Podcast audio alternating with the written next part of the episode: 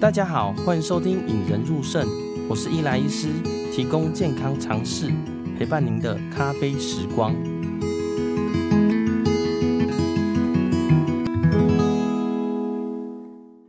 今天要跟大家聊聊一个有趣的主题啦。大家可能知道，呃，饮酒不好嘛，酗酒不好。那酗酒呢，在维基百科上呢，他说会肝硬化、意识不清啊、肝功能异常啊、脂肪肝啊，甚至造成肝癌，还有一些像食道、胃、舌指肠出血，还有什么急性跟慢性的胰脏发炎呐。大家可能在耳熟能详呢，喝酒好像对肝脏啊。肠胃道啊，胰脏比较不好，诶，但是你知道喝酒也会造成我们的电解质异常吗？那在开始之前呢，先跟大家介绍引人入肾这个呃卫教频道。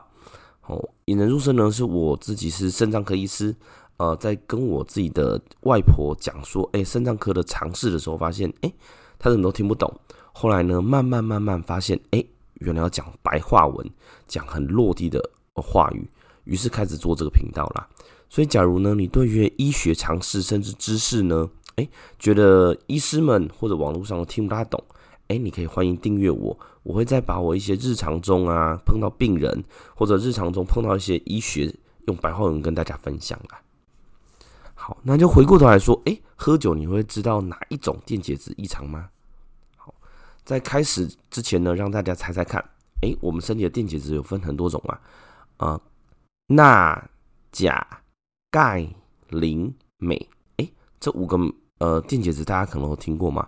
呃，钠离子啊，钾离子啊，钙离子啊，镁离子啊，磷离子，哎，这几个离子哪一个会跟酗酒有相关呢？那今天跟大家会分享一个故事哦。呃，我之前碰到病人的状况，跟哪种电解质异常呢？哎，大家想想，我们来听听吧。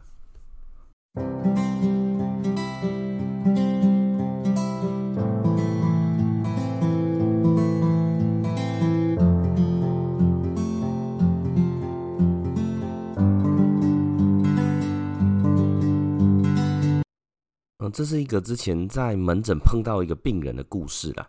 哦，因为保护当事人啊，所以我会把一些他的姓名啊、背景，呃，都去识别化。哦，但是不影响呃他的病情或诊断呐。呃，那是一个早上的门诊啦。呃，一个呃年轻女孩子就带她的爸爸走进来，那旁边有陪她妈妈啦。哈，那那这这个爸爸呢，他是一个大概五十几岁的一个男生，好叫王先生。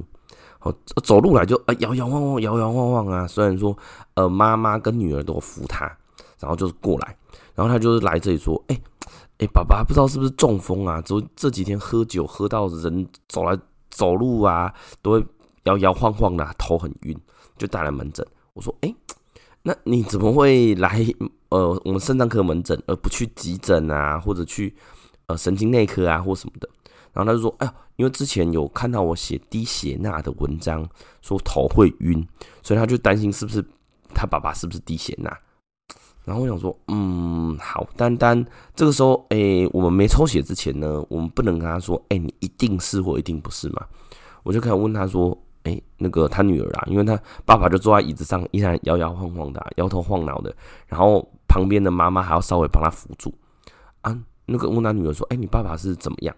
哦，他说，哦，他爸其实呢，其实每天长期在他呃年轻的时候就已经在喝酒了。那这几年呢，越喝越多啦。哦，现在也没有工作，在家里都喝呃六罐啊，有时候十罐的啤酒，就是常常买一箱，或者去喝什么高粱酒啊，这些都会。那在最近呢，这几天呢，哎，他们印象中有时候买午餐、晚餐给他，哎，因为那个王先生在自己在一间房间里面啦，我买给他，结果哎，到晚上。呃，中餐也没吃啊，晚餐呢就放着也没吃。后来发现说，哎，今天呢，他虽然说，哎，酒量呢，他们有一瓶一瓶酒嘛，酒没有减少，哎，可是呢，他这个王先生好像我比较醒，可是就讲说，哦，我头做拱黑啦，头很晕，然后走路也像歪来歪来歪去，歪来歪去。然后他们说，哎，会不会是我在嗯之前帮《自由时报》写投稿的时候有讲到说低血钠的病人会这样？他就跟我说：“哎、我爸爸会不会是低血钠？”我心想说：“哎、欸，这个中风也看起来有点像啊。”然后我就帮他做一些神经学症状啊对答。哎、发现王先生呢，人时地物还 OK，只是说次序上会有点颠倒。虽然说他自己是说昨天晚上就没有喝酒了，可是感觉上还是在呃醉酒的状态啦。哦，就是我说，哎、欸，这个时候假如电解质异常，我不能排除啦。好，那我就帮你抽个血，然后请你去量个血压。另外呢，就是我的血红素啊，一些我觉得该验的肾脏功能还是都验一下。假如说这些都排除掉了，我会建议你还是哎、都正常，那可能还是要去找神经科，因为我不确定会不会说，哎、你把把自己摔倒撞到头，甚至说脑部有自发性脑出血嘛。因为大家也知道，对酗酒的呃患者最常见的有可能是一些不明地方的出血，例如肠胃道出血、食道出血，导致血红素很低哦，人走路会喘，人会晕，走路歪斜啦。然后就说，哎、那你先去抽个血，好，那先去哦抽抽血完回来说，哎、血压是 OK 的，血压我记得血压大概一百多嘛，哦，都是正常的，血红素也没有问题，哦，但是呢，不小心发现哇。真的就像他女儿说的，哎，低血钠，哦，钠离子呢，正常我们大概一百三十五到一百四十五 MEq 啊，每公升，哦，但是呢，这个黄先生一验，哇，一百一十六，哎，之前有分享过低血钠的状况啦，哦，我们大概一正常是一百三到一百三十五到一百四十五之间，哦，但是呢，我们比较会有症状是比较一百二十五以下比较会有症状，那但一百一十六会不会有症状？有啦，应该也会有，也会头晕啊。像他走路歪斜也有可能。好，那这时候我们低血钠，我就帮他验了很多东西啦。好，那大家都知道，钠离子呢，就是我们的盐分，是我们身体很重要的电解质啦。哦，那这个电解质对我们身体有什么哪些地方重要呢？哎，神经啊，肌肉的运作都很重要。哦，因为它身为我们身体里面血液中跟细胞内中大量的电解质，它要维持我们细胞的膜电位，哦，非常重要。所以，所以对于我们肌肉啊、神经都非常重要啊。一旦有高或低，都会造成很重大的影响啦。好，例如说，我们血钠小于一百二十五的时候，会出现一些头晕，有些人会出现恶心、呕吐或者肌肉无力的症状啦。严重的呢，就会出现昏迷，甚至意识不清啦。那其实呢，造成我们钠离子低的原因非常多啦。好，例如说，像我们呃常见的。呃，系统性的疾病，就像说心脏衰竭啊、肾脏衰竭啊、肝脏衰竭都会有可能。那之后呢，也会就低血钠的部分跟大家来做分享啦。那今天呢，我们主要来分享，哎，这个患者喝酒以后造成的低血钠。那一般像这样子的病人，我们要怎么看他是不是低血钠？是什么原因造成的？第一个部分，我们要看他是不是血中的渗透压太低了。因为钠离子是我们渗透压最主要的来源啊。如果渗透压都低的话，我们就叫做叫做真性低血钠，哦，真正的真性格的性啦，哦，就是真的低血钠，不是假低血钠。跟它相对呢，有个叫做伪低血钠，哦，并不是真的低血钠，而是其他原因造成的。好，那所以第一步呢，我就帮他验了他血中的渗透压，诶，还真的蛮低的。正常我们大概两百七十五到三百，他只有两百六十几而已。哦，所以他是真的低血钠造成的低血。哎，低血渗透压造成的低血钠。那如果呢，它渗透压低，也确实是一个真性低血钠的时候呢，那我们低血钠的时候，我们身体会做什么事情？哎，如果身体呃我钠离子偏低，我身体要做什么？我身体会希望让尿把它排出去，好，把水排出去。好，因为大家知道我们的呃钠就是盐分嘛，盐分的浓度，当我水排出去的时候，我的盐分的浓度就会渐渐回来。所以，我们肾脏该做的事情是帮助帮它排水。所以这个时候呢，我们会验他尿中的渗透压，或跟他尿中的钠离子。尿中的渗透压呢，大家都知道，我渗透压越低，我的尿越稀嘛。所以呢，我们会来验一下尿中的渗透压。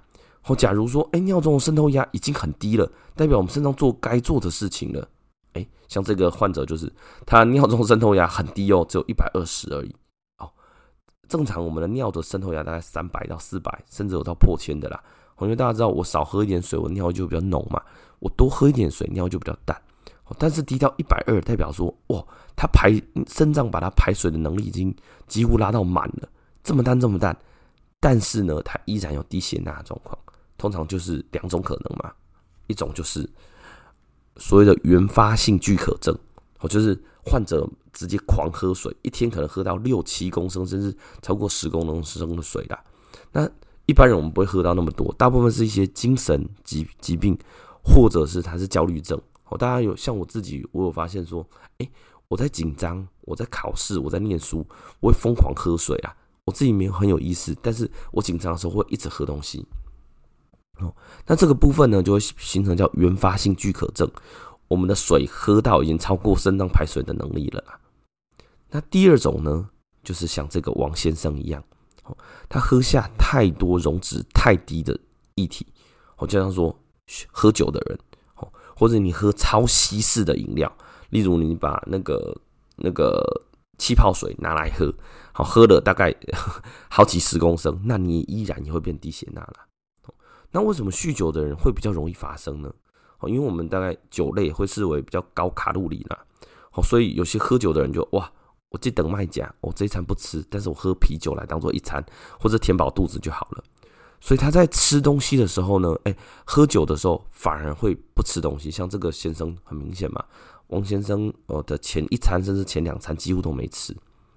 那你在喝的时候呢，我的身体的会发现哇，你这些低浓度的。呃，液体吃进去，我们的抗利尿激素就被压抑，导致我们哦尿中就一直排水，一直排水。但是虽然他肾脏已经一直排水了，但是你依然没有吃盐分呐，所以进一步加重了低血钠的形成啊。而酗酒造成的低血钠呢，我们一般有个专有名词叫做啤酒性低血钠，那英文就是 beer potamania 啦，就是呃啤酒造成的一些呃症状。而且是以低血钠造成的啊。那这个低血钠呢，可能不是我今天喝喝很多酒我就低血钠了，而是我喝很多酒加上几乎没有吃，要形成可能要呃两天到五天以上才会形成，所以他是要狂喝酒狂喝酒才是啊。所以这个呃王先生呢被诊断为，哎，他是因为喝酒造成了低血钠，而且是因为啤酒性的低血钠了。那这个治疗其实就很简单啦，钠离子偏低，第一件事就叫他不要再喝酒了。那第二件事呢，我们会给他打一些食盐水，盐分多的。那第三个部分呢，请他不要喝太多白开水，你的水分摄取也要稍微限制啊。因为这一这一群人呢，因为他可能会喝很多啤酒或很多酒类，导致他觉得自己水会很渴，想要大量的喝水。那这时候你只要大量的喝水的时候，你会让你盐分的浓度又更低。所以让你的低血钠更严重，所以我们会做三件事情。第一件事情就是把源头拿掉，叫他不要喝酒了。那第二件事呢，我们会给他打食盐水，盐分不够直接补盐分。那第三个部分是叫他不要喝太多的水，又把它限制水分了。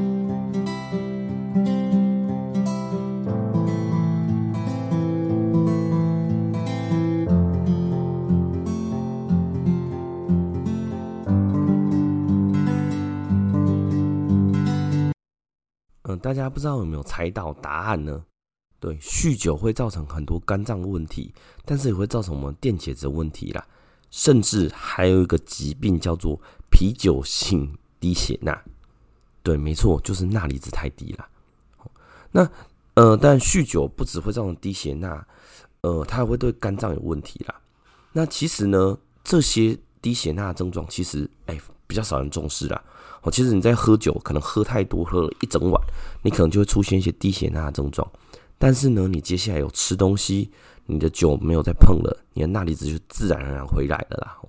所以那些喝酒的人呢，要特别注意他的生活习惯啦，好吃东西的习惯。第一个部分就会建议大家要节制酒量啦。你的酒你可以喝，但是你不要喝太多，而且尤其是一次。好，例如出去应酬，或者你去开会，或者是你很开心跟朋友们喝酒的时候，哎。你的量依然要注意。那第二个呢，是要注意，你还是要均衡饮食啦。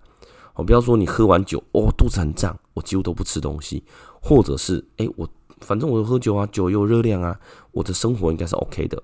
但是你连续几餐吃太少，哎，会造成你本来的有偏低的钠离子就越来越低，越来越低。